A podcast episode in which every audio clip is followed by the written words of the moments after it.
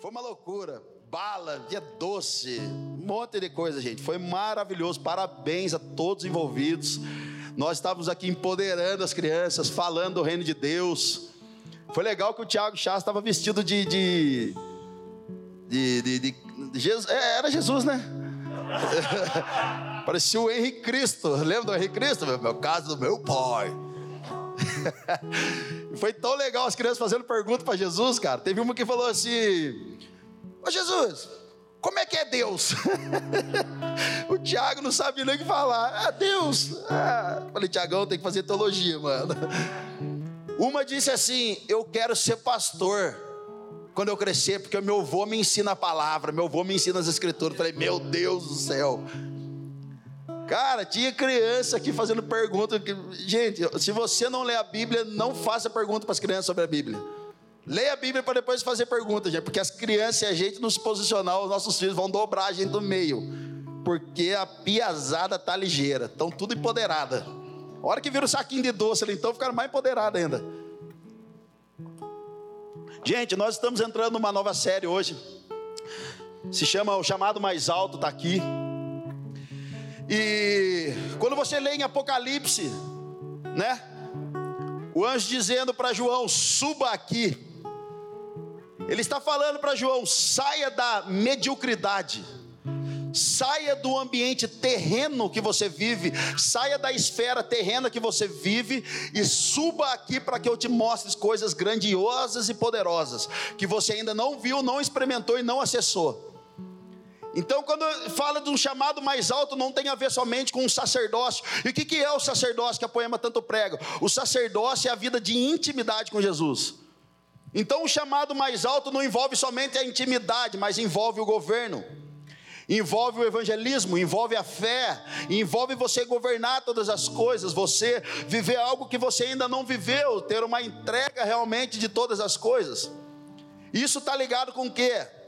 Sacerdócio. Porque se o nosso sacerdócio está alinhado com Deus, o nosso tempo com Deus está muito bem alinhado, nós conseguimos governar todas as coisas, nós conseguimos dominar todas as coisas. Então, o reflexo de, do, do nosso sacerdócio, qual é o reflexo do nosso sacerdócio? É sobre o nosso próximo, é sobre o nosso servir, é sobre a gente ter mudança de vida, uma mudança de mentalidade. Então, o que eu quero falar hoje nessa noite é uma mensagem que se chama O início de um caminho mais alto, ou começando a caminhar mais alto. Sabe, eu tive um tempo em 2013, mais ou menos, onde eu tinha perdido o emprego e e a Marcela, só ela trabalhava, ela trabalhava na área jurídica da LG.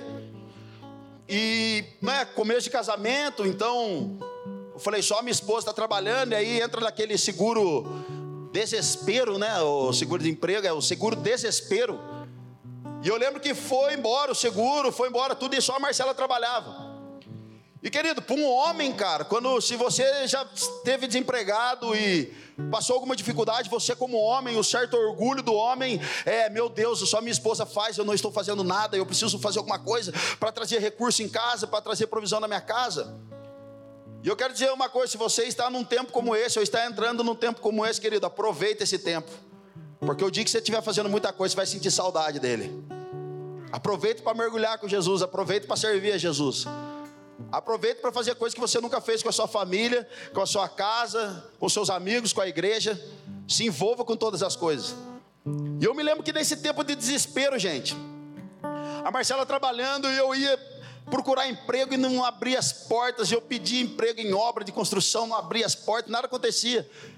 Eu me lembro que um dia, ousadamente, pela fé, cara, peguei minha carteira de trabalho em casa, ajoelhei na sala do apartamento que eu morava com a Marcela, e eu peguei minha carteira de trabalho, erguei minha carteira e falei assim: Jesus, a partir de agora, eu sou funcionário do Senhor. A partir de agora, eu vou trabalhar para o Senhor. O Senhor me registra aí no céu, porque eu estou ligado que o Senhor paga bem. E eu vou trabalhar para o Senhor. Nunca ouvi de Jesus falar que bênção, filho. Que legal, agora você está contratado. Nunca ouvi, irmão. Mas eu lembro que aquele dia, cara, eu comecei a discipular as pessoas. As pessoas me ligavam, Xandão, você pode vir me discipular? Xandão, você pode tomar um café comigo? Xandão, você pode ter um tempo comigo? Eu falava, posso. Então eu ia, todo, eu ia em todos os lugares, eu ia em todos, estava quase onipresente já, tempo com todo mundo. Comunhão com todo mundo, discipulando um monte de gente, correndo atrás para lá e para cá. De repente alguém ligava para mim e falava: Xandão, você pode vir na minha casa é, evangelizar meu filho, porque o meu filho acho que está com demônio, pomba gira. Aí eu chegava na casa, irmão, eu vi que o demônio estava no pai e na mãe, mas não estava na criança. Eu tinha que orar pelo pai e para a mãe para libertar o pai e a mãe e salvar a criança do pai e da mãe, que o pai estava quase matando a criança. Então eu, eu tinha que ir lá e restaurar todas as coisas, governar todas as coisas. Gente, foi um tempo de loucura. E teve um dia incrível que eu peguei e fui fui numa igreja do pastor Edmar, pai do Gui, que era aqui da Poema, que é da Poema, mas está em Taubaté. E eu estava na igreja dele, tinha uma banda, gente, comigo. E toda aquela banda trabalhava, eles trabalhavam na mesma empresa. E o filho do dono da empresa trabalhava comigo, eh, tocava comigo, meu melhor amigo até hoje, o Diego. E o Diego sabia que eu estava desempregado, nunca arrumava emprego para mim. E eu falava, cara, meu amigo Diego, traidor, cara. Ele sabe que eu casei, sabe que estou precisando de dinheiro, ele não me arruma, de, não me arruma emprego. E eu já vi o Diego me ligar para pessoas do meu lado e falar assim: Ô Fulano, vai segunda-feira na empresa que tem um cargo para você lá, pode ir. E eu falava do lado dele assim: Satanás, e eu? Eu aqui sou seu amigo, cara. Só que eu ficava quieto. E eu me lembro que eu estava lá na igreja pastor Edmar, tinha um púlpito bonito, assim, de acrílico, assim, a banda toda. Aí nós estávamos enrolando ali o cabo do violão e tal. O pastor Edmar foi fazer o ofertório. E de repente ele olha para trás e fala assim: Filho, dessa banda toda, só, que você, só você que está desempregado, né? Eu olhei para ele e falei: Meu Deus do céu, vejo que tu és profeta. Eu fiz assim, aham. Ele falou: Filho, Deus manda dizer para você que está cuidando de você. Filho, Deus está mantendo você de pé. Deus tem um chamado alto para você. Deus tem um lugar legal para você. Não se abale. E ele começou a profetizar e falou: Senhor, tem cuidado. Então, eu comecei a chorar, irmão. De repente, o pastor Edmar faz assim. E para você ver que é Deus está falando para você: Deus vai usar você nos púlpitos. Deus vai levar você para o Brasil. E tal, tal, tal. E ele falou assim: para você ver que é Deus que está falando. Deus mandou dar esse púlpito para você. Eu falei: Meu Deus do céu. Ele falou assim: para você ver que é Deus. Deus mandou dar. Irmão, tinha uma mesa branca assim, ó que as pessoas levavam dinheiro e colocavam todo o dinheiro em cima dessa mesa. E ele falou assim: Deus mandou dar todo esse dinheiro e essa mesa para você. Eu falei: Meu Deus, cara. Irmão, era tanto dinheiro que os meus amigos tiveram que ajudar. Lembra a história de Pedro, quando Pedro lança a rede e puxa os barcos, tem que vir do lado? Sabe o que significa barco, irmão? Significa ministério. Deixa eu dizer para o Senhor que o seu ministério estiver bombando, cara. Não, tra não traia só para você. Reparte com os ministérios ao lado, porque nós somos um corpo de Cristo. Amém? Vamos lá, alguém. Levei minha esposa para jantar. Dizimei, ofertei, paguei a conta dos outros. Acabou o dinheiro, irmão.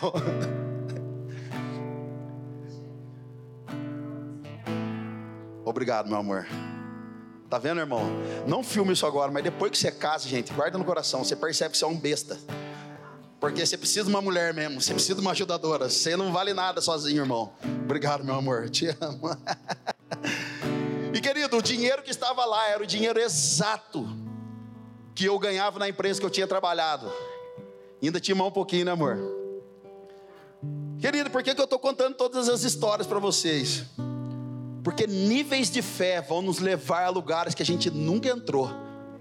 Níveis de fé vai fazer a gente experimentar algo que a gente nunca experimentou. Nenhum pastor contou, nenhuma ovelha contou, nenhuma igreja falou. É você e Jesus entrando no lugar mais alto, experimentando uma dependência de Cristo, experimentando um fogo diferente, uma graça diferente, uma misericórdia diferente, experimentando um abraço diferente, um carinho diferente. É você acessar lugares que ninguém nunca entrou, querido. Só tem para você esse lugar. Uau! Esses dias postaram um vídeo meu da poema lá, que eu falei que virou um jargão de crente no nosso meio. E o jargão era: Maica, hello Maica, I love you.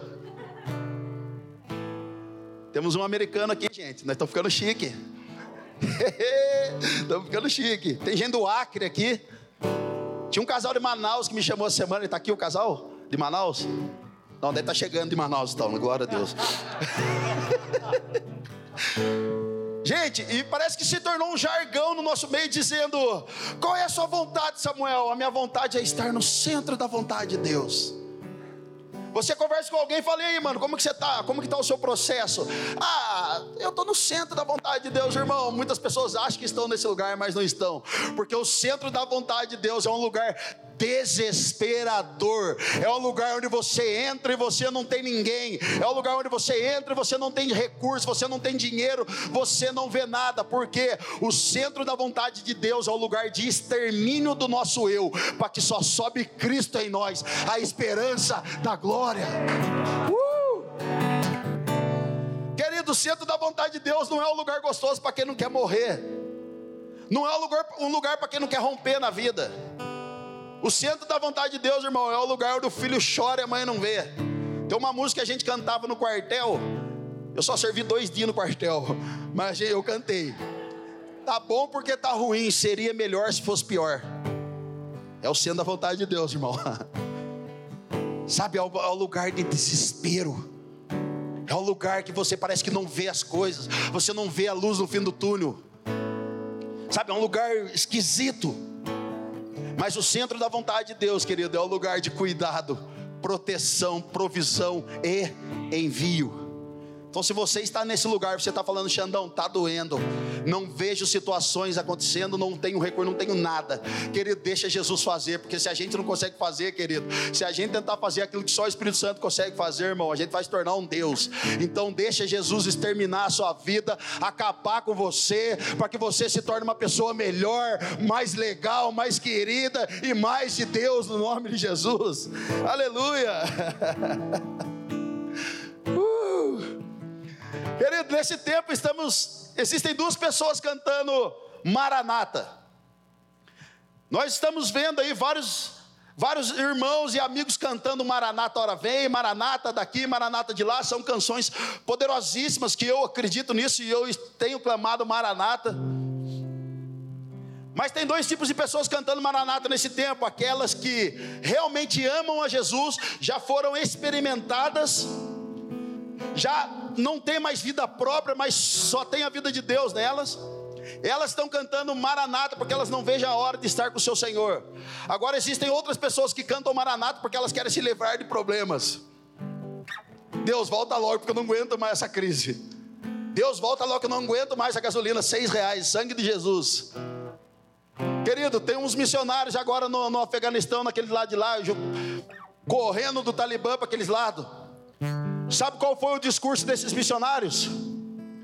Todas as igrejas orando por eles, olha aqui, ó, estamos orando por vocês, para que nada aconteça com vocês, para que o mal, o nosso inimigo, não, não, não, não atinja vocês, o inimigo não alcance vocês. E sabe qual foi a resposta desses irmãos cristãos, irmão? Por favor, parem de orar para que Jesus nos livre, mas orem para que tenha um avivamento nesse lugar. quando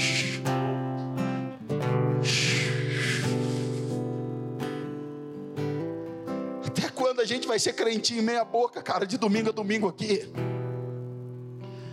Até quando o GC que a gente está indo vai ser um GC de velhos amigos e não de novos amigos? Queria ter uma, uma médica, amiga minha, da Marcela Bruna Falum. Essa médica estourou no Brasil recentemente. Alguém fez um post dela, um vídeo dela dentro da UTI do Covid em São Paulo. O hospital estava fechado somente para Covid. Enquanto os médicos estavam desesperados, porque tinha fechado o Covid, tinha fechado o hospital para Covid, ou seja, ninguém ia embora para casa mais. Eles dormiam e acordavam com a mesma roupa, do jeito que estava ali, não tomava banho, não comia direito, porque eles tinham que ficar ali. Virou um caos. E de repente a Bruna pega o violão, senta do lado das macas e começa a cantar: Você é um espelho, você que é do Criador, você. É. E começou a profetizar. Querido, enquanto ela estava cantando e profetizando com o violão, com, com a roupa de médico ali, as pessoas começaram a chorar. Algumas pessoas que estavam é, pronados, estavam pronados os batimentos caídos já, já estavam lá no fim, no, no fim da vida. Enquanto ela estava declarando vida sobre aqueles, aquelas pessoas que já estavam condenadas, você vê no vídeo, querido, os batimentos começando a voltar ao normal, a respiração voltando ao normal. Sabe o que é isso? É estar no lugar mais alto e não se mover por aquilo que a gente está vendo, mas por aquilo que a gente crê.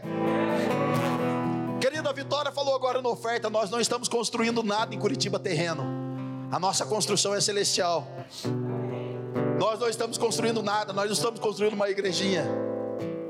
Mais uma igrejinha, não, nós estamos construindo algo celestial, querido.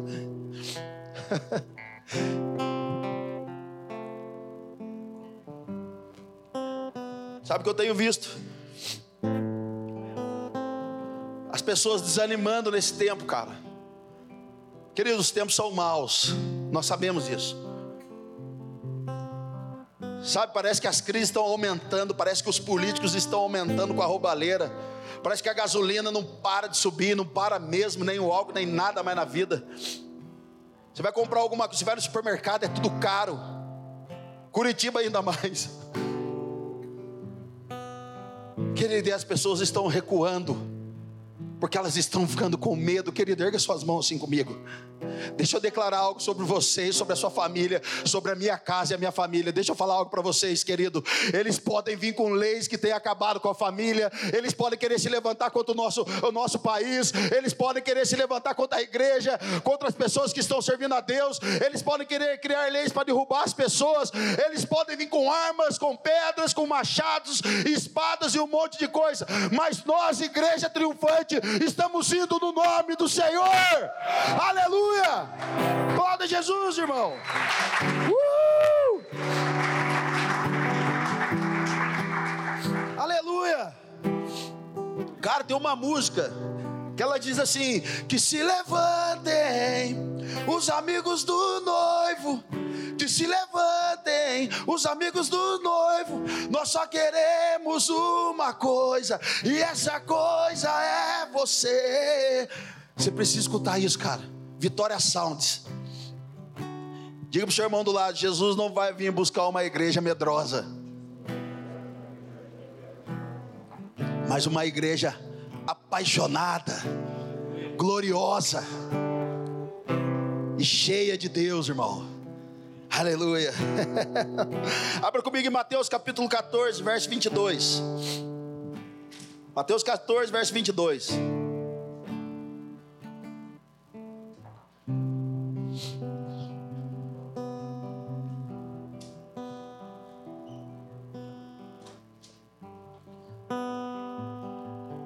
Obrigado, Nicole.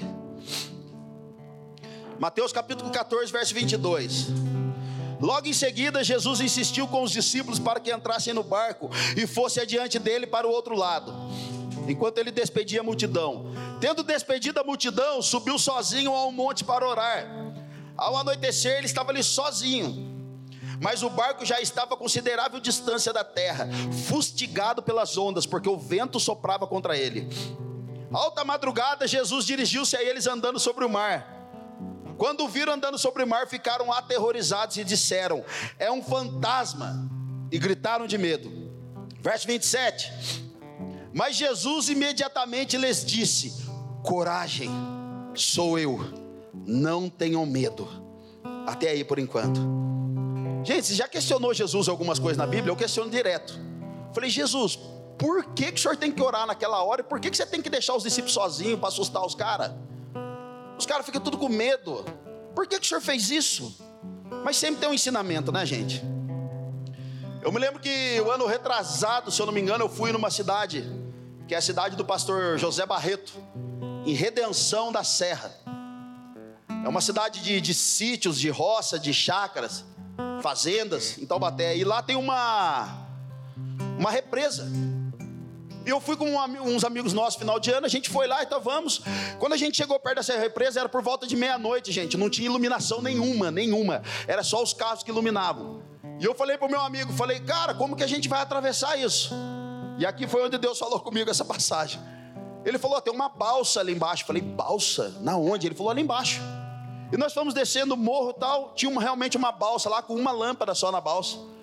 E eu falei, cara, é mais ou menos meia-noite. Como que os caras vão atravessar isso aqui sem iluminação nenhuma? Ele falou: Ah, os caras estão acostumados já. Eu falei: Sangue de Jesus tem poder, irmão. Se isso aqui afunda por volta de meia-noite, cara, vai nadar para onde? Não dá para enxergar nada. E naquele momento eu fiquei pensando: imagina se vem alguém por cima da, das águas aqui, dizendo: coragem, irmão. Eu ia gritar: demônio, está amarrado, sangue no cordeiro. Então pensa a cena que os caras estão ali. Uma situação de desespero, de repente Jesus vem andando, os caras ficam com medo, e Jesus grita para os caras: coragem, sou eu, não tenha medo. O mar batendo, as ondas batendo, o vento ali cortando. Gente, Jesus poderia falar simplesmente para o mar: Mar, cessa aí as ondas, vento, cessa, fica tudo tranquilo.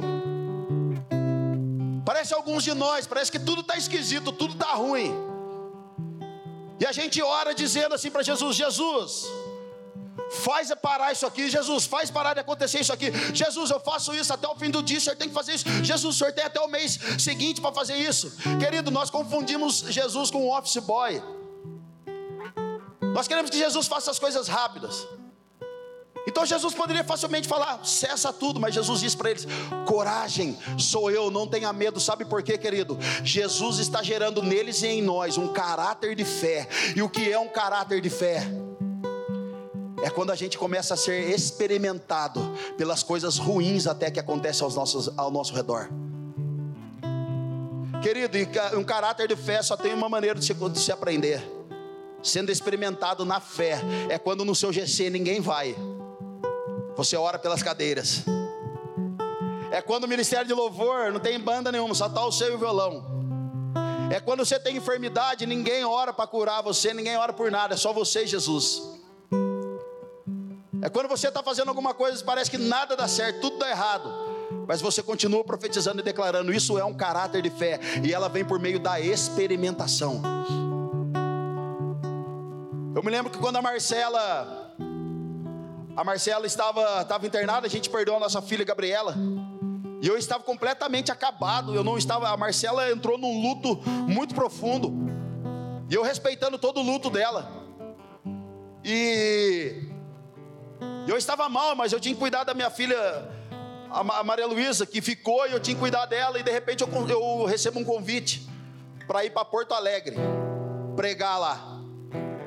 Eu não queria ir para Porto Alegre, porque eu falei, cara, não estou bem, eu preciso ficar em casa, minha esposa não quer nem levantar da cama. Mas Jesus falou para mim: vai lá, eu tenho algo para fazer na sua vida. Eu falei, Jesus, fazer mais o quê? Acabei de perder uma filha, Jesus. Querido, peguei o avião e fui até aquela igreja. Quando eu chego em Porto Alegre, começou o culto, rolou o culto no final, fiz um apelo. Eu estava completamente acabado, não tinha nada dentro de mim de Jesus, irmão. Pensa o homem vazio e quebrado, era eu naquele momento. vazio e quebrado. Era eu ali. De repente eu fiz um apelo, veio uma senhora até a frente. E ela disse para mim: ora por mim. E quando eu coloquei a mão naquela senhora, eu falei, por quê? E ela disse: Eu perdi meu marido há um ano. Eu perdi meu marido há um ano, eu não tenho mais vontade de viver. Eu não tenho mais vontade de sair da minha casa. Eu não tenho mais vontade de sair na rua, de tomar banho, de comer. Mas hoje eu ouvi dizer que você ia estar aqui, eu quis vir aqui ver. E quando você estava falando da sua filha com lágrima nos olhos, eu via fogo nos seus olhos, eu vim aqui para você orar por mim. Querido, quando eu coloco a mão naquela senhora, o Espírito Santo diz para mim: os, os, ossos de Eliseu ainda curam. Eu falei: como assim, Espírito Santo? E ele disse: os ossos de Eliseu ainda curam. Querido, sabe o que isso significa? A Bíblia diz que Eliseu estava lá, já os ossos dele estavam lá com uma cova aberta. E alguns homens estavam enterrando outro homem. E de repente veio um, um exército um exército vem, eles se assustam, eles fogem de medo, então eles jogam aquele cadáver dentro da cova de Eliseu. E quando a, a, Bíblia diz que quando aquele homem morto toca nos ossos de Eliseu, ele volta à vida, à vida novamente. Sabe o que é isso, irmão? Tudo aquilo que você tem vivido de destruição, de caos, de, de enfermidade, de lutas, vai se tornar autoridade para alguém sem vida tocar em você e voltar a viver novamente. Uh! Sabe por quê? Porque o Evangelho não é vivo ressuscitando vivo, mas é morto para o eu ressuscitando outro morto. Vamos lá, alguém. Rabadara Uh! O Evangelho é morto ressuscitando morto, cara. Porque quem está vivo demais, querido, tem dificuldade até para escutar a voz de Deus. Lázaro só saiu para fora depois que escutou a voz de Jesus, estava morto. Lázaro, sai para fora. Ainda bem que Jesus não falou morto, sai, senão acho que ia ressuscitar todos os mortos. Mas Jesus foi enfático: Lázaro, Xandão, vai para Curitiba. Querido, se você está ferido, deixa alguém tocar nela. Se você está machucado, deixa alguém tocar nele. Se você está desanimado, senta com alguém, paga um café e fala do tanto que Jesus fez até a sua chegada aquele café. Você vai ver o quanto de milagre Jesus já fez, cara. Deixa, cara. Deixa alguém tocar em você. Se você está morto já, que bom. Alguém vai tocar e alguém vai viver. Alguém vai andar com você e vai falar: Eu voltei a sonhar. Alguém vai andar com você tendo uma mesa e ele vai falar para você: Eu voltei a ter esperança. Ele vai andar com você, ele vai falar: Eu senti vontade de ir para a igreja novamente. Querido, se você não sabe, tem vários entre nós aqui que tem, tem falado assim. Fazem tantos anos que eu estou na igreja, fazem tantos anos que eu já era cristão, mas hoje eu tenho vivido novamente. Hoje eu tenho acreditado novamente. Sabe por quê? Porque existem pessoas do nosso meio que têm morrido para si, para que alguém sem vida toque e volte a acreditar novamente. Uh! Uau! Coragem. Diga para o seu irmão: coragem. Fala, coragem, piazão.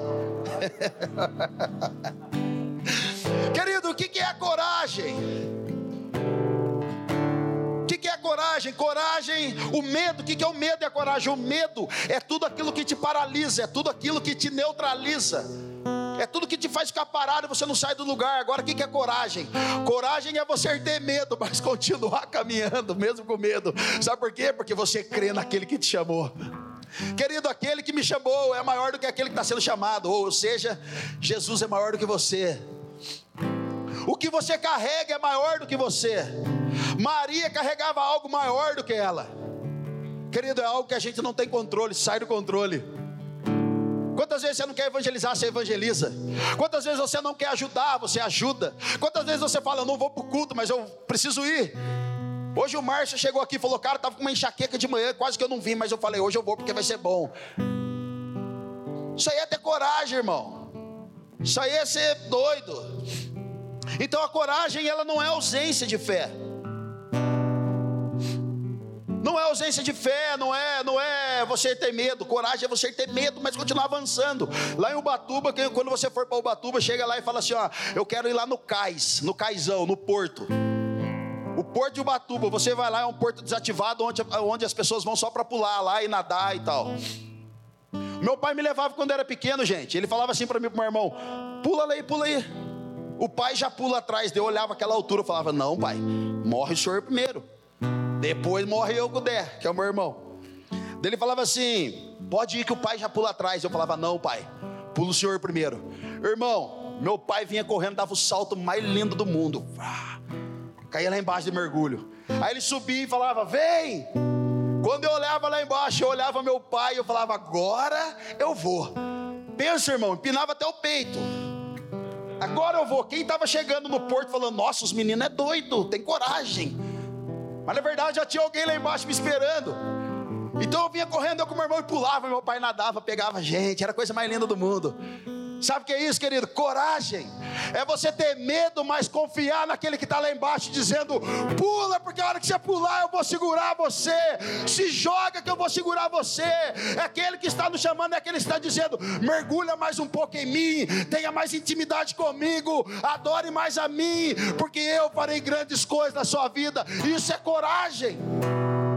Mas no Brasil tem um monte de crente que tem medo de Jesus. Acha que Jesus é um homem da barba branca, que tem um raio na mão, parecendo lá o ciclope com olhos vermelhos, cheio de laser. Querido, Deus é amor. A característica dele é amor, o caráter dele é amor, a vida dele é amor em mim e em você. Mas Xandão, onde está a sua confiança, Xandão? Salmo 139, verso 8. Se eu subir aos céus, lá estás. Se eu fizer a minha cama na sepultura, também lá estás. Se eu subir com as asas da alvorada e morar na extremidade do mar, mesmo ali a tua mão direita me guiará e me sustentará.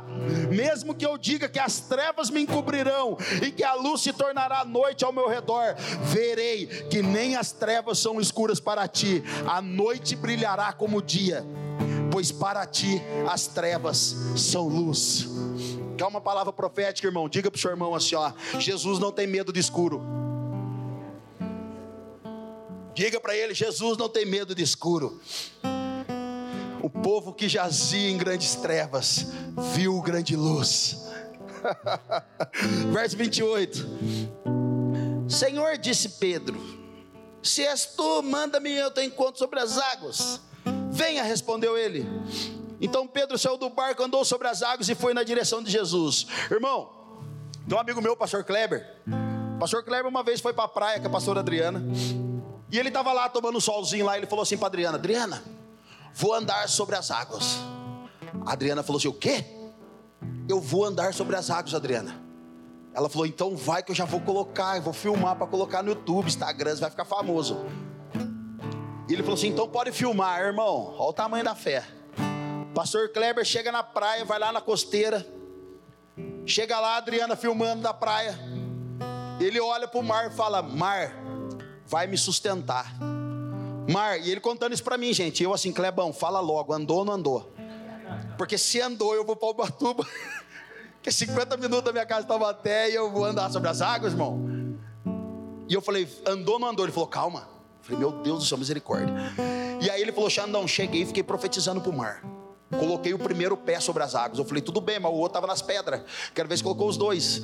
E ele falou, Xandão, na hora que eu coloquei o primeiro pé, coloquei o segundo, você não acredita. Eu falei, o que, Clebão? Ele falou, afundei. Falei, mano, faz isso não. Sim, não brinca com meus sentimentos. Faz isso não, Clebão. E eu fiz uma pergunta para ele, Clebão, mas por que, que você afundou? Você não tinha fé? Faltou fé, a sua fé era pequena, o que aconteceu, Clebão? E ele disse assim: Xandão, o problema é que fé eu tinha, eu cria, mas o problema foi que Jesus não me chamou para andar sobre as águas. Falei, Clebão, querido, sabe por que, que alguns de nós está sendo frustrado? Porque a gente está depositando o nosso amor no lugar errado.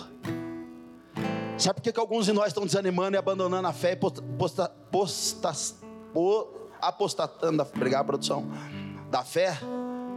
Porque nós entramos, estamos entrando em relacionamento que Deus não mandou a gente entrar. Estamos assumindo coisas que Jesus não mandou a gente assumir.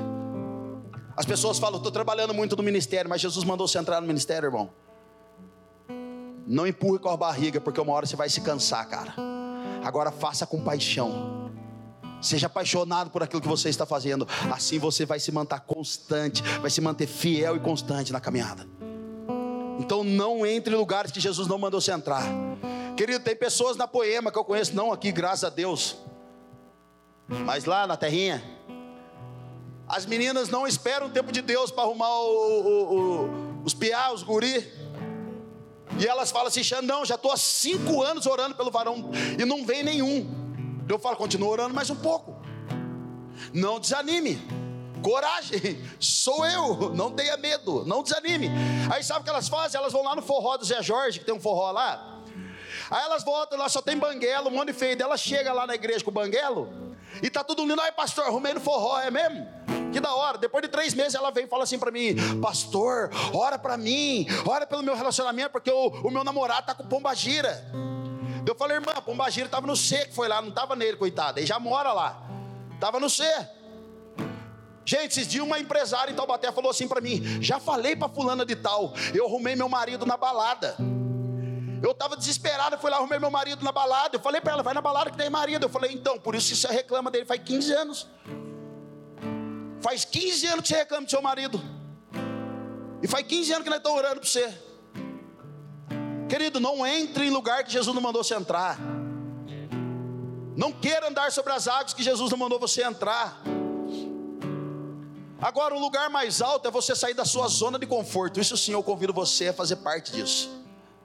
Eu estava em São Paulo um dia numa, numa, num curso, e de repente o homem que estava fazendo o curso, ele falou assim: Eu sou uma oportunidade.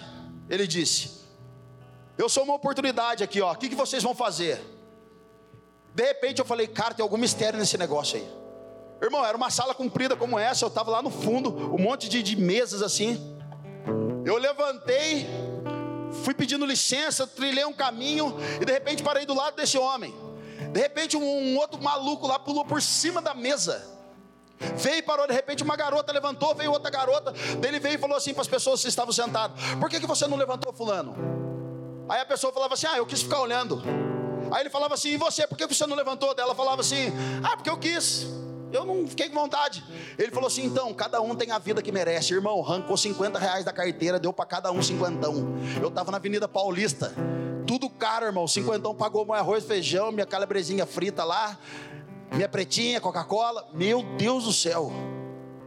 Agora, irmão, zona, zona de conforto ninguém prospera. Zona de conforto ninguém vê a Deus. Você precisa sair do barco, você precisa sair da situação que você está. Um dia Jesus se depara com um jovem rico e ele diz: Jesus, eu vou no GC, dou paz do Senhor, vou no culto, não falto, respeito meus pais. O que, que faz para andar com o Senhor? O que, que faz para eu ter a vida eterna? O que, que faz para eu, eu fazer parte do grupo de, de evangelismo? Como que faz para fazer parte do ministério de adoração? Jesus falou para ele: Cara, vende tudo, dá aos pobres e me segue. O jovem sai andando, sabe o que é isso, querido? É zona de conforto. Um dia Jesus liberta um jovem, qual o apelido era? O jovem de o Gadareno, o jovem de Gadara.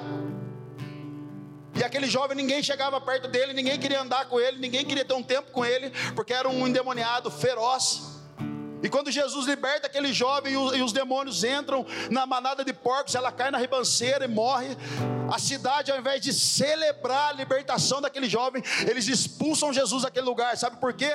Porque a manada de porcos era a única fonte de renda da cidade. Querido, o próprio Cristo estava lá, eles não precisavam mais de nada. Sabe o que é isso? Zona de conforto. Zona de conforto, zona de conforto, cara. Ninguém vê a Deus, ninguém prospera. Está feliz ainda? Continuando verso 30. Mas quando reparou no vento, ficou com medo e começou a afundar e gritou: Senhor, salva-me. Imediatamente Jesus estendeu a mão e segurou e disse: Homem de pequena fé, por que você duvidou?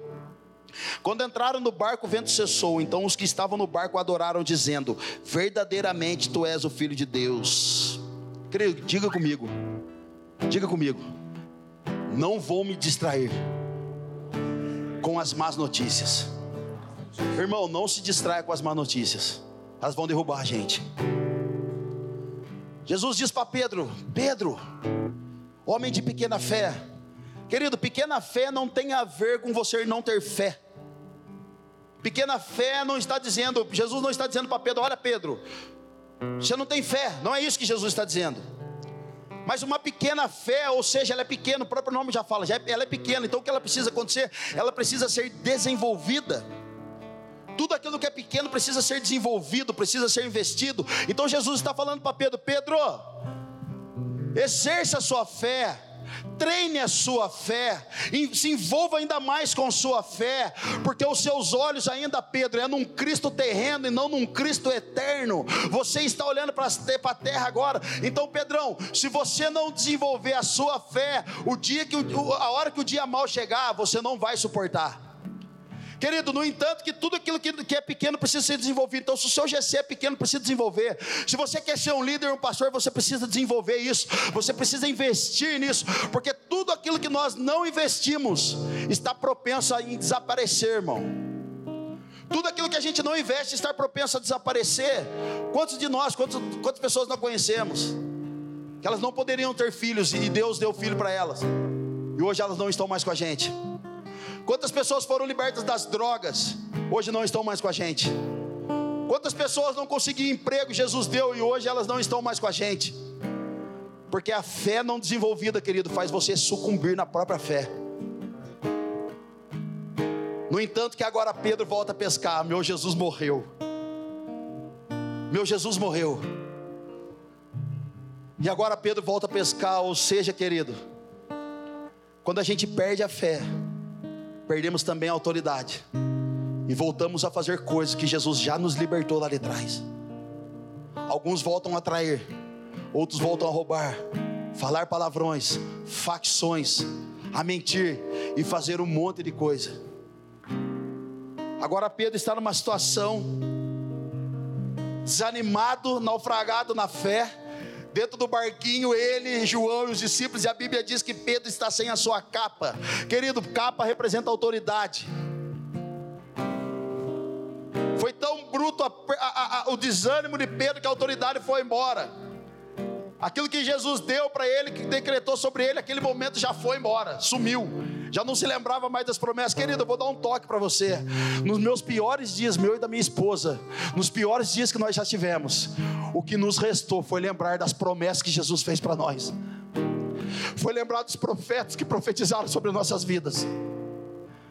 Querido, vai ter dia que vai estar você e Jesus, ou seja, a solitude e não vai ter dinheiro, não vai ter ninguém, cara. Vai estar só as promessas.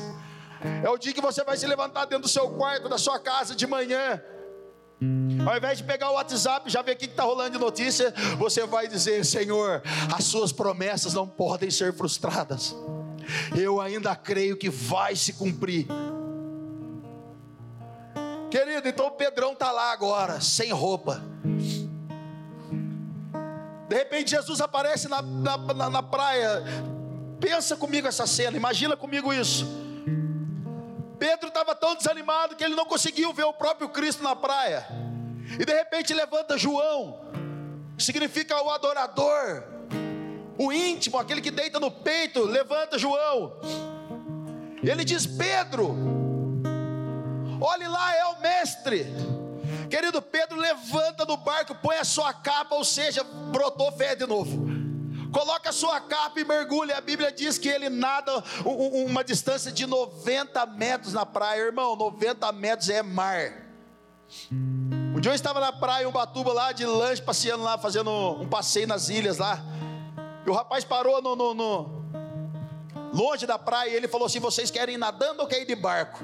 Tava eu e Flavinho Vasques, irmão do Felipe do Morada. Aí eu falei pro Flavinho, Flavinho, eu vou nadando. Irmão, que arrependimento a hora que eu pulei no mar. Acho que tinha 250 metros de distância, acho. E o Flavinho falou, eu vou também. O Flavinho veio, irmão. Daqui a pouco eu me distanciei do Flavinho e fui embora. De repente parou uma lancha do meu lado. Ô, irmão, falei, oi. No mar, irmão, pensa. Seu amigo ali quer, quer ajuda? Olhei para trás, o Flavinho estava boiando com a barriga para cima. Ele falou, ele quer ajuda? Eu falei, deixa ele morrer, já está salvo mesmo. Aí o cara falou, sério? Eu falei, não, brincadeira, resgata ele. Aí o Flavinho falou, não, não, acho que ele não quis perder para mim, amor. Ele falou, vou nadando. Foi nadando, chegou morto lá, mas foi nadando. Na hora de voltar pro barco, eu falei, Flavinho, eu vou nadando. Ah, não, mano, agora eu vou de barco. Querido, 90 metros até a praia, pensa. Mas um homem ali naquele barco levantou, o adorador aquele que está no alto lugar, aquele que está no lugar mais alto. O adorador, verdadeiro adorador que, que adora espírito e verdade, é onde quando não tem banda, ele toca com a mão mesmo. Não tem violão, ele começa a declarar. Sabe, se a banda está boa, está ruim, ele está chapando com Jesus. Ele está queimando. Se a gasolina está aumentando, ele está lá, glória a Deus. Se a comida está ficando cara, ele está dizendo, bendito é o Senhor tudo é para Ele, para a glória dele, sabe? Ele está no lugar mais alto. Então o adorador levanta para Pedro, Pedro representando, representando a igreja. Então o adorador diz para Pedro: Ei, igreja. O Cristo está na praia, você está perdido dentro do barco. Olhe para a praia que Ele está esperando você para curar. Querido, sabe qual é o meu papel e o seu como adorador?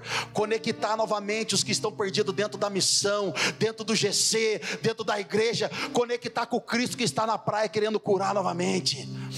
Esse é o papel do adorador, querido. Um dia Moisés ganha de presente de Deus as tábuas e as leis desenhadas ali, escritas com os próprios dedos de Deus. Aí Moisés fica injuriadinho porque o povo desviou o coração. Moisés desce, pau, taca a placa no chão. Povo rebelde. Querido, para voltar para Deus, cara, voltar para Jesus custa um, é um esforço tremendo. Agora Deus diz para Moisés: sobe, só vai você sozinho, que eu vou falar com você e vou fazer uma aliança com você. Moisés sobe. Agora Deus fala para ele: só que é o seguinte: quem vai talhar agora a pedra é você. Você não quebrou aquilo que eu fiz? Agora você reconstrói. E ele tem que talhar umas novas pedras para que Deus escreva de novo a própria lei. Mas hoje não tem pedra, mano. Hoje nós temos nosso coração. As palavras têm sido talhadas em nós. Sabe, o Espírito Santo tem feito esse trabalho em nós, querido. Filho pródigo um dia sai andando, dá meus direitos, eu quero meus direitos. Ele vai embora, ele vai curtir. Dá uma passada lá no hard rock, vai um monte de lugar, gasta tudo. E aí ele fica frustrado porque acabou o dinheiro, se arrepende, cai em si novamente. Então ele volta para casa e a Bíblia diz que o pai sai de encontro com ele. Sabe por quê? Porque na época da lei, o filho que desonrava o pai era digno de apedrejamento, mas agora o filho está voltando para casa e antes que o filho é apedrejado, o pai sai à frente dizendo: ninguém vai bater, ninguém vai pegar, é meu ninguém vai apedrejar, porque é meu, voltou. Querido, sabe o que isso diz? Isso fala que filho tem que voltar para casa. Não caia no engano que uma se perdeu, 99 fica e o bom pastor vai atrás de uma. Cara, para voltar para casa tem que ser filho. Se é ovelha, a gente vai atrás, porque ovelha é meio cabeçudinha. Mas filho precisa voltar para casa. Então custa um esforço para você voltar, cara.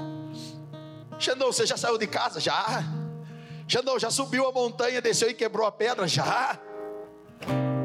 Xandão, você já estava no barco perdido e teve que nadar 90 metros? Já. Mas de todas as situações, Jesus falou para mim: volta, porque farei uma nova aliança com você. Uma nova aliança. E eu quero estar tá encerrando. Se a banda puder vir me ajudar. Querido, eu não sei nessa noite. Você precisa voltar para casa. Eu não sei nessa noite se você precisa subir a montanha para restabelecer algo. Ou não sei se você precisa nadar 90 metros até a praia. Mas eu sei que há um destino profético, há pão, há vinho e há uma nova aliança para ser estabelecida entre nós, cara. E a última coisa que eu quero falar é a gente ter êxito na nossa caminhada andar no caminho mais alto. Ou seja, nós precisamos ter glória, nós precisamos ter êxito naquilo que a gente foi chamado para fazer, seja qual for aquilo que Jesus colocou no seu coração para você fazer. Você precisa fazer com excelência, nós precisamos fazer como igreja, eu preciso fazer, a minha casa precisa fazer. Querido, a que mais sofre na minha casa é minha filha. Filho pastor já era, ainda mais do Xandão, piorou. A que mais sofre é ela é minha esposa. Porque eu estou fazendo para Jesus, a gente quer fazer para Jesus, tem que ser com excelência. Não pode ser de qualquer forma. Esses dias antes da gente vir para cá, tinha uma cigarra cantando. Tinha uma cigarra cantando na, na janela do meu quarto. Aí a Malu entrou e falou: Nossa, pai, que bicho chato. Falei, filho, é uma cigarra. Ela falou: É mesmo? Mas o que, que é isso? falei: é um bichinho que fica cantando. Eu não sei o que a cigarra faz, ela fica anunciando o verão. Eu acho que ela fica cantando: O inverno se foi. Na língua dela, língua estranha. Filha de Jerusalém. Nada a ver, né, cara? Gente, eu nem olho aqui pro canto aqui pra minha esposa, eu nem tô olhando para ela, vou pregar assim, ó. Ela já faz uns negócios com a cabeça assim. E eu falei, filha, sabe o que a cigarra tá fazendo? Ela falou, o que, papai? Expressando a glória de Deus. Ela falou, por quê? Foi porque ela foi feita para cantar. E ela está anunciando e expressando a glória do Criador dela. Sabe qual é a glória do homem, querido? Refletir a glória de Deus. Marido, seus cabeção, sabe qual é a nossa glória? Refletir a Jesus, sabe qual é a glória da nossa esposa? Refletir a nós.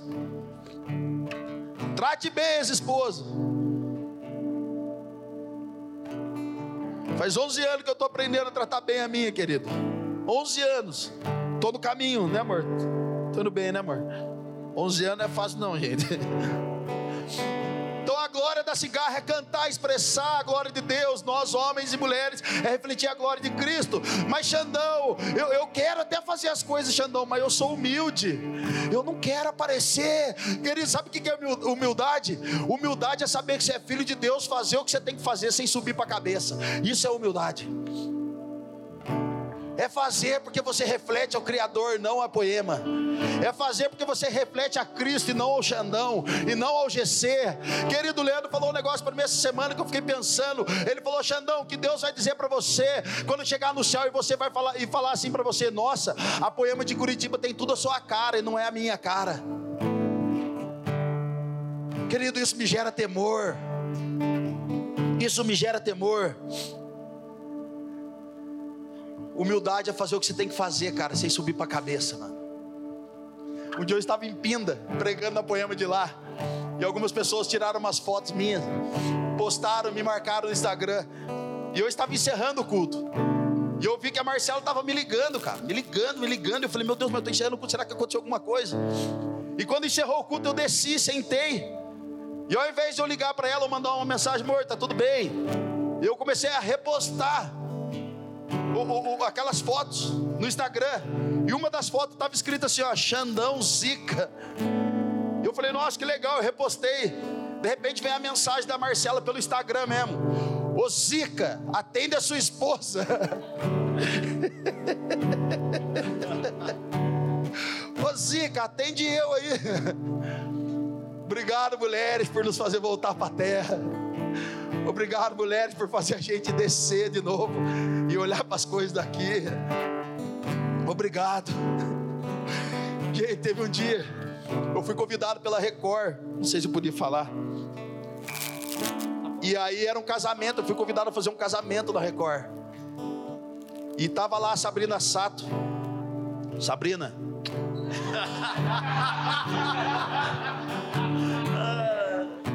Te amo, Sabrina. Jesus te ama. A Poema te ama, nós te amamos. Deus abençoe Sabrina Sato. Minha amiga, gente, minha amiga. gente, tava lá Sabrina Sato, cara, vários artistas da Record e eu. Chegaram lá, falaram assim: "Olha, pastor, você vai ter 20 minutos de pregação no casamento". Irmão, me pegaram na porta de casa de, de chofer, motorista particular, né, amor?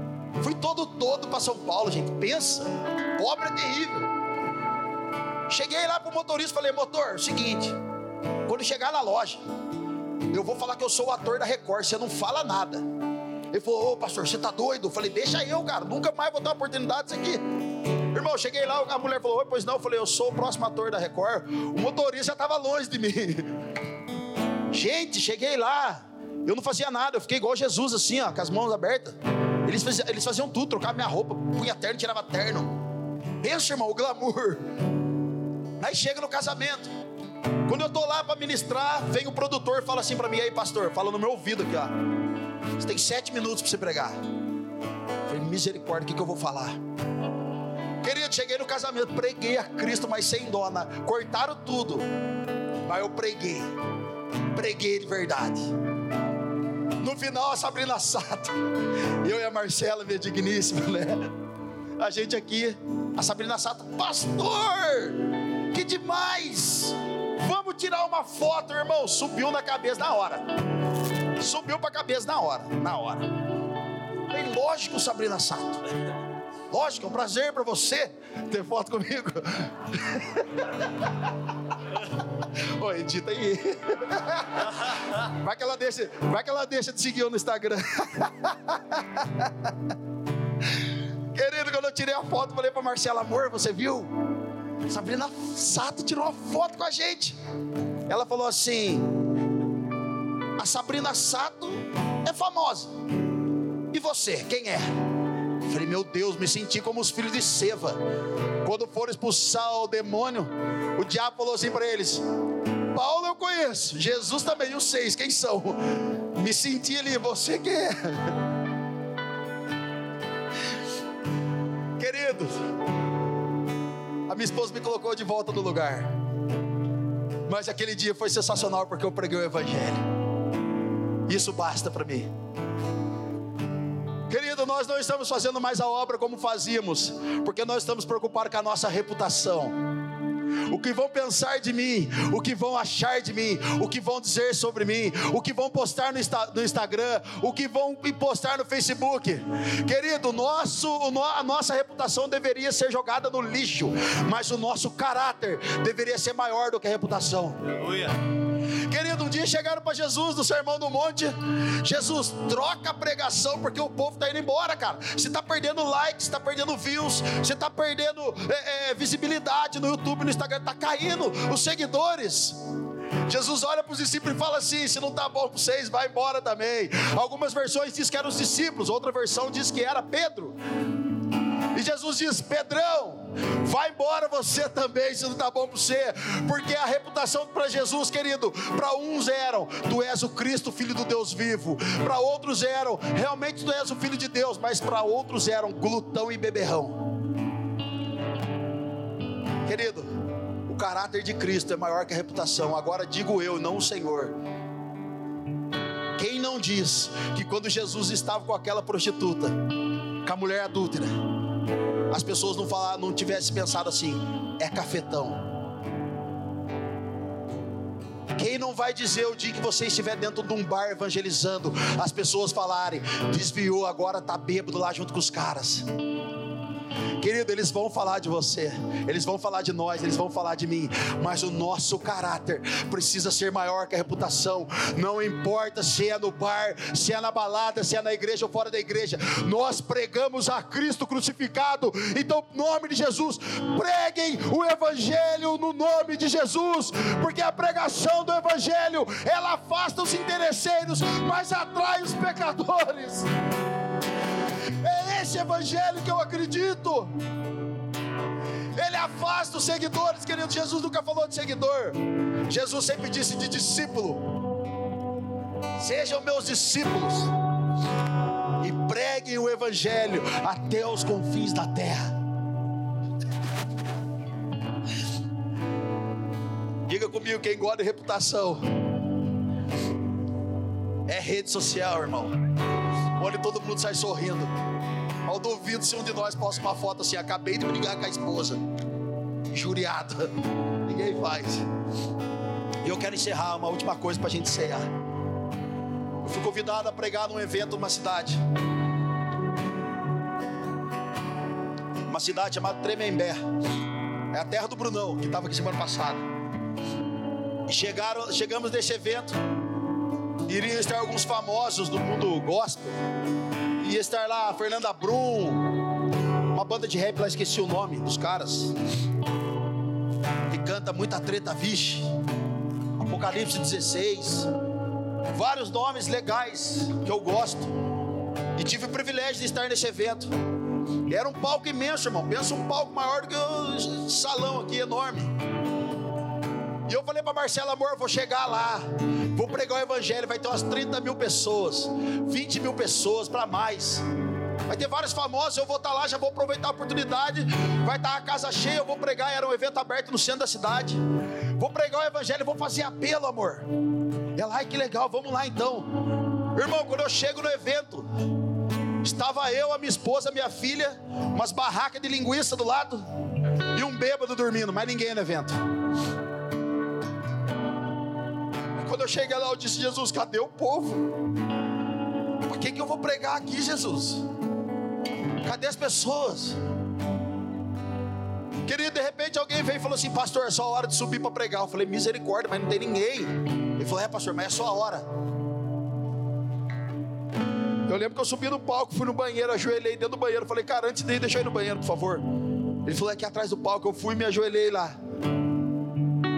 E eu disse o seguinte: falei, Jesus, me perdoa. Se o meu coração não estava no lugar, o Senhor fez ele voltar para o lugar hoje. Se os meus olhos estavam nos números e no resultado, me perdoa, Jesus. Mas eu vou pregar hoje aqui, Jesus. Eu vou pregar com toda a minha verdade. Querido, subi lá, peguei o microfone, cheguei lá no palco gigante. Boa tarde, vocês estão felizes? Ninguém respondia, irmão. O bêbado ainda estava dormindo para piorar. Para ajudar eu na pregação.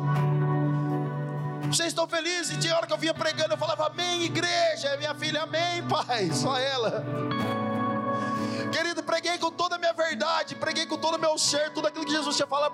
Eu preguei de verdade, chorei, corri no palco, voltei, pulei sozinho, sem banda, sem ninguém.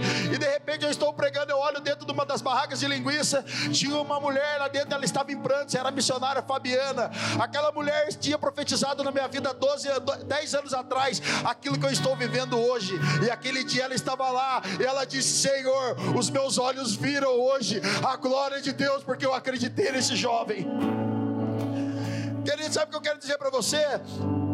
Não importa se tem um vizinho, se é uma pessoa, se você vai pregar para as árvores, para as cadeiras, não importa. Pregue o Evangelho e faça aquilo que Jesus deu para você fazer. Tenha êxito naquilo que Jesus deu para você. Fique de pé comigo em nome de Jesus. Se as pessoas puderem ficar aqui já passear, os staffs, nós temos lá no fundo, nós vamos cantar um pouquinho. Querido, pregue o Evangelho. Não importa se as pessoas estão escutando você, não, ou não, a palavra não volta vazia. Assim como a chuva cai no, no, no solo e ela faz algum efeito, assim também é a palavra de Deus importa se tinha um bêbado me escutando, se tinha uma mulher ou uma barraca de linguiça, eu estava ali refletindo a glória de Jesus. Reflita a glória de Jesus aonde você passar, aonde você caminhar, com as pessoas que você andar, reflita essa glória para a glória de Deus. Pode sair do seu lugar, irmão, pode pegar a ceia, nós temos pessoas aí no meio.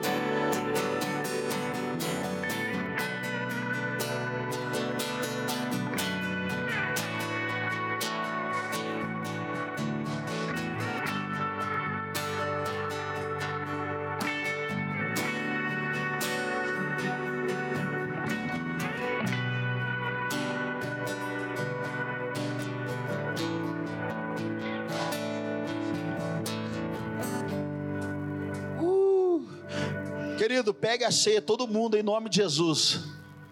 Em nome de Jesus, pegue a ceia. Vamos ceiar. Você não pode ficar de fora dessa noite, cara. Você não pode ficar de fora. Sabe por quê? Porque Jesus está renovando algumas alianças aqui nessa noite. Sabe, querido, eu não sei se você vai precisar subir o monte refazer aquilo que você quebrou, talvez com Jesus essa semana, hoje, ontem, há um ano, dez anos atrás, não sei. Eu não sei se você vai precisar pular do barco, pegar sua capa de autoridade novamente e dizer: Eu vou até meu mestre.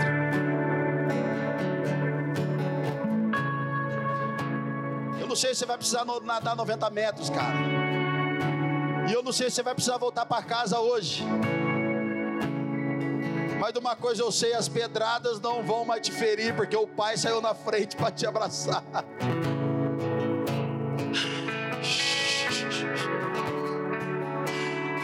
As pedradas não vão te atingir, cara, porque Jesus saiu na frente. Faça um voto nessa noite com o Senhor. Faça um novo voto com o Senhor nessa noite necessário você pregar para Jesus, prega nessa noite para Ele, cara. Nós estamos num ambiente livre. Mas não fique sem a ceia, em nome de Jesus. Porque é na mesa, querido, que nossos olhos são abertos. Aqueles dois jovens de Amaús estavam indo contra o maior evento que tinha ocorrido. E de repente Jesus se encontra com eles no meio do caminho, e eles vão conversando. Eles chegam numa mesa de santa ceia. E ali rola algo espetacular. Eles chegam numa mesa de santa ceia. E quando eles partem o pão, eles estão ali tendo uma comunhão. Eles abrem os olhos e Jesus não estava ali mais. E um deles diz: certamente era o Cristo, porque enquanto ele falava, os nossos corações queimavam. Eu não vejo a hora de te encontrar. Faça um voto Eu com o Senhor. vejo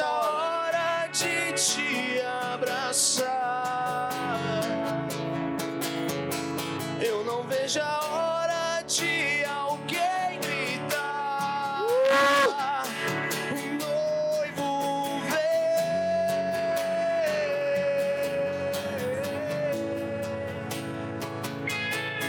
Não vejo a hora de te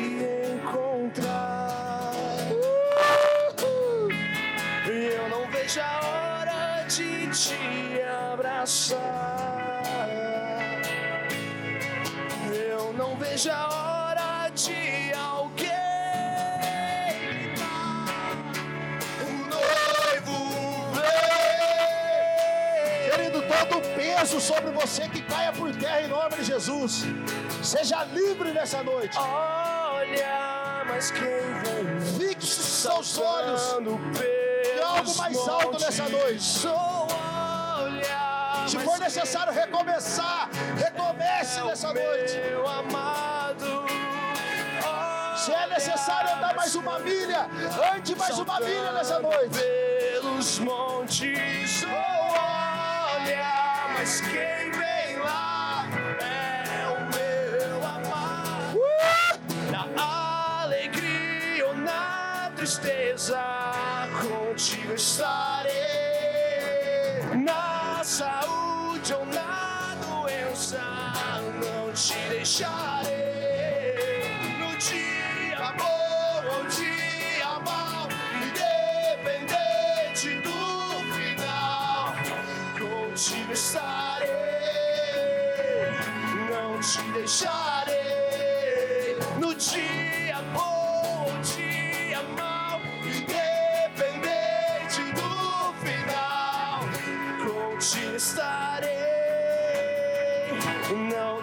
Deixarei.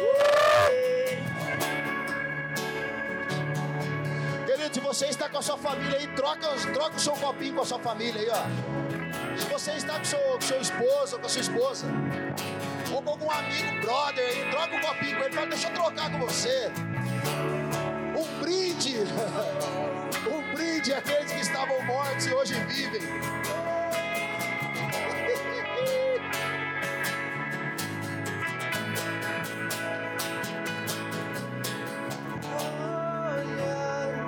Troca seu copinho aí com o seu amigo aí, ou com a sua esposa, com seu primo, com seu filho.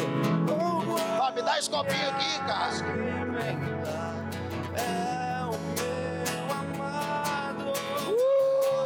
Olha, Mas quem vem lá saltando pelos montes?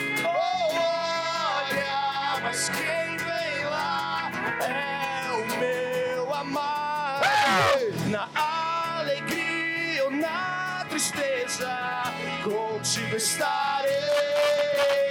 Na saúde ou na doença, não te deixarei. No dia bom ou dia mau, independente do final, contigo estarei. Não te deixarei.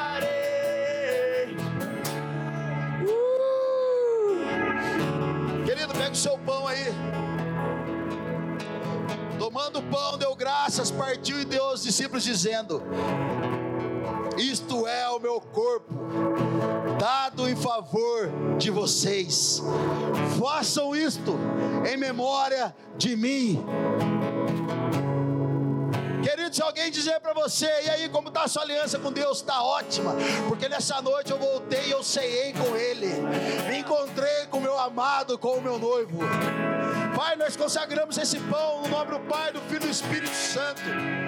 Pode comer o pão. Eu não vejo a hora de te encontrar. Eu não vejo a hora te abraçar, Jesus.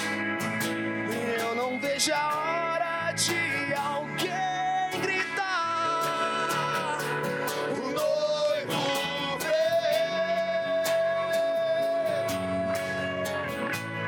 Querido, erga seu cálice. Quando alguém falar para você, "Ah, isso aí é copinho, fala, não, é cálice. Guerreiro rei sacerdote toma no cálice, irmão. Fomos constituídos reis e sacerdotes. da mesma forma, depois da ceia, tomou o cálice dizendo: Este cálice é a nova aliança no meu sangue derramado em favor de vocês. Não há acusação, não há condenação para aqueles que estão em Cristo Jesus nessa noite. Pai, nós consagramos esse suco de uva em nome do Pai, do Filho e do Espírito Santo de Deus. Pode tomar o seu suco. Na alegria ou na tristeza. Erga sua voz, vamos lá.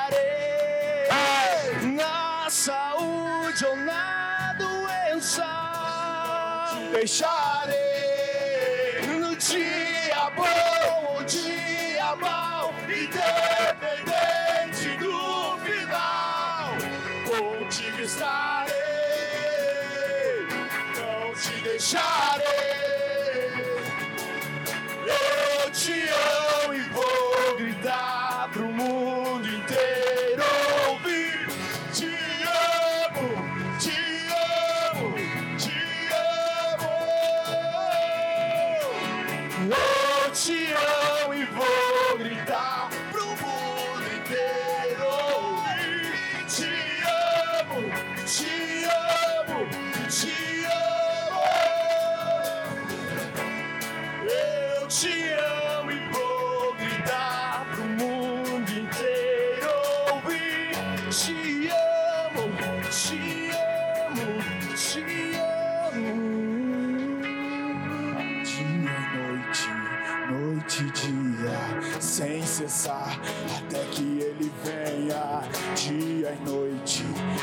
noite e dia, sem cessar, até que ele venha.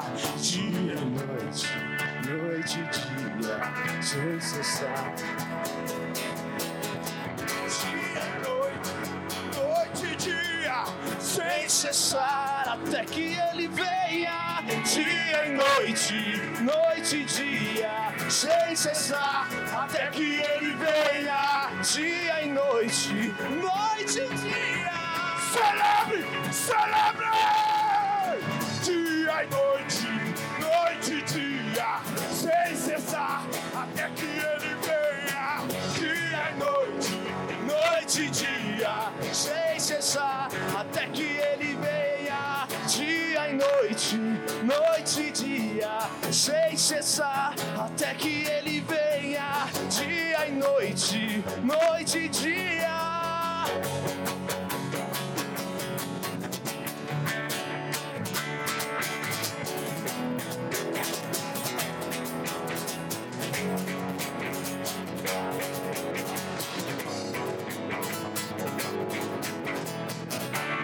Eu te amo e vou gritar pro mundo inteiro ouvir.